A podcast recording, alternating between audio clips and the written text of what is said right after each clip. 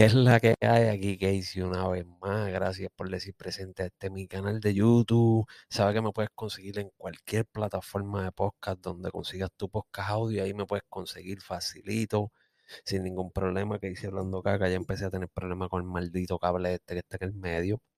Pero acuérdense que esta pendeja yo la hago solo. No tengo ayuda de solamente mía. Nada, suscríbete a este canal si te da la gana, si no, no te suscribes, total, me da lo mismo. Eh, vamos a lo que vinimos Algo diferente. Ya estamos en octubre. Ya estamos casi cerquita de Halloween. So decidí hacer un podcast diferente a ver si, si les gusta y qué es la que hay, que, cuáles van a ser sus críticas. Que a mí me encantan las críticas de ustedes. Eh, pero estaba leyendo por ahí una, una noticia, un cuento, un mito, eh, algo que honestamente no sé si es real, es falso, no, no tengo idea, pero anduve buscando un poquito, llevo un par de días buscando a ver si encontraba si era falso, si era real. Algunas páginas dicen que es real, otras dicen que es falso, o no sé. Juzgue usted, eh, véalo usted y diga si, piensa que es real o piensa que, que es falso esta historia. Pero esto es una historia, la tengo aquí en la computadora para leer un poco.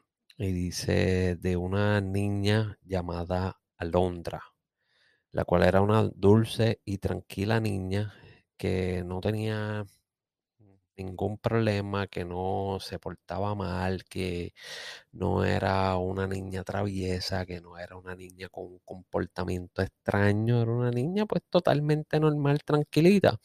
Siempre obedecía, siempre amable con los demás. Eh, pero había algo que perturbaba y molestaba a sus padres y a la familia. Y era que la niña eh, a pesar de que nunca se olvidaba hacer las oraciones, se olvidaba de rezar, eh, no se olvidaba nunca, pero siempre terminaba su oración de esta manera y decía, por favor Dios, cuida mucho a mi mamá, a mi papá, a mis hermanitos, a mi familia, y no te olvides de cuidar a Lucifer, que nadie hace nada por él. O sea que la niña todas las noches antes de ir a dormir, ella rezaba por Lucifer. Wow.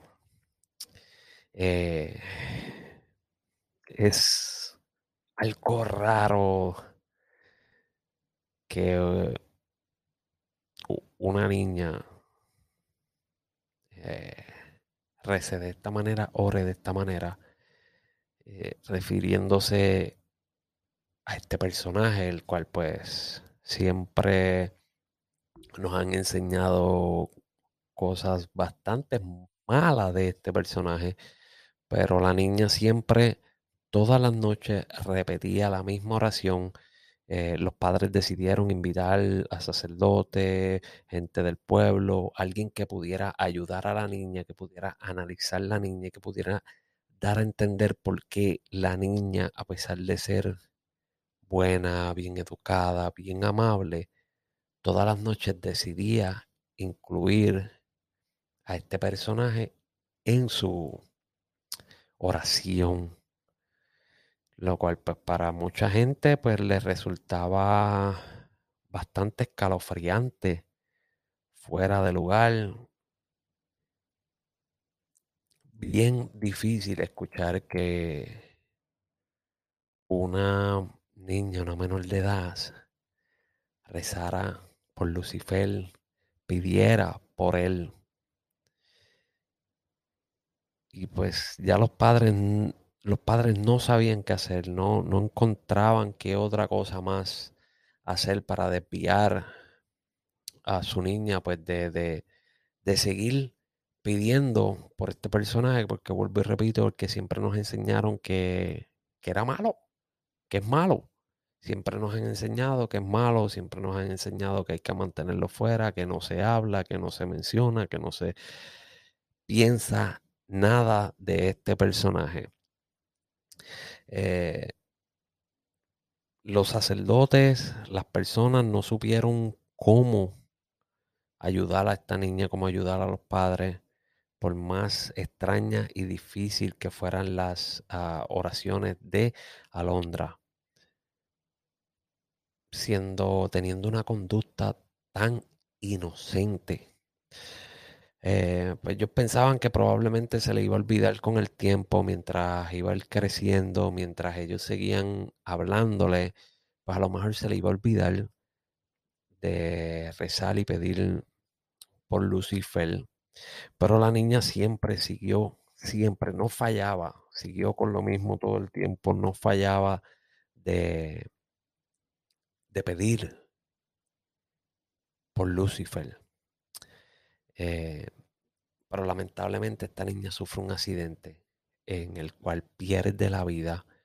Los padres eran de escasos recursos y no podían pagar una sepultura decente. Difícil la situación.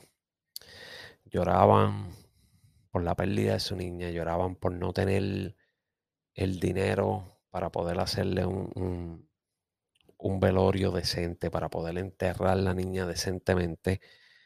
Y lo más raro de esto es que llegó un cortejo fúnebre a las puertas de su casa, grandioso, con caballos, una carroza negra, eh, digna de una princesa cargada con grandes coronas de rosa. La conducía un joven de belleza sublime. Su tejera blanca e inmaculada, sus cabellos negros y sedosos y sus ojos del color de la sangre. Los padres de Alondra quedaron anonadados ante la presencia de aquel hombre, pero no se atrevieron a desaciarlo ni a decirle nada. El cuerpo de la niña fue trasladada a la iglesia para ser velado y allí en silencio el joven lloró por ella, así como acabara de perder algún ser querido. Todos preguntaban quién era este tipo que había llegado con estos caballos, con esta rosa fúnebre, una persona que no habían visto, una persona a la que ellos describen como una belleza excelente, extrema. So, carajo, ¿quién carajo es este tipo que llegó aquí de la nada y está llorando, a, como decimos nosotros, a moco tendido, que, quiere como si le hubiesen sacado a, un familiar del corazón? todos se preguntaban la misma pregunta. ¿Quién carajo es este tipo? ¿Quién carajo es? Eh, finalmente se dirigieron al cementerio. El cadáver fue colocado en un magnífico sepulcro, hecho todo de mármol y custodiado por un ángel de piedra. Los padres de Alondra, sin soportar más la intriga, le preguntaron al desconocido quién era y por qué estaba haciendo todo eso por su hija, porque, coño, papi, este, ven acá, tú la conociste, como en la vuelta, qué está pasando, ¿sabes? Nosotros no te conocemos, estás pagando todo esto, estás llorando salvajemente, estás herido como todos nosotros por la pérdida de esta niña. Queremos saber quién tú eres, por qué llegaste aquí, por qué estás haciendo esto. Eh, la contestación de este tipo es escalofriante, mano. No sé si es, me, vuelvo y repito, no sé si esta historia es falsa, no sé si esta historia es real, pero la, la contestación eh, es escalofriante. Y él le contestó que por milenios el mundo siempre lo ha juzgado como su enemigo, acusándolo de robar, tentar, traicionar, hasta blasfemar contra lo más sagrado. Pero esta niña con su inocencia, su dulzura y su cariño no dejaba de pedir por mí cada noche. Ni una sola noche dejó de hacerlo. Y a pesar de que le temían y la castigaban, siempre pedía por mí. Al escucharlo, la pareja se puso, se supuso que se trataba de algún profesor de Alondra y le preguntaron cuál era su nombre. A lo cual él responde, en verdad que, volver, repito, esta, esta parte de la contestación del es escalofriante. Él le contesta y le dice, solo recuerden el final de las oraciones de su hija, dando indicio a que esta persona que hizo todo esto, todo el velatorio, todo el entierro, pagó por la carroza, pagó por la piedra de mármol, por el ángel de, de piedra que custodia a esta niña en su tumba, es Lucifer.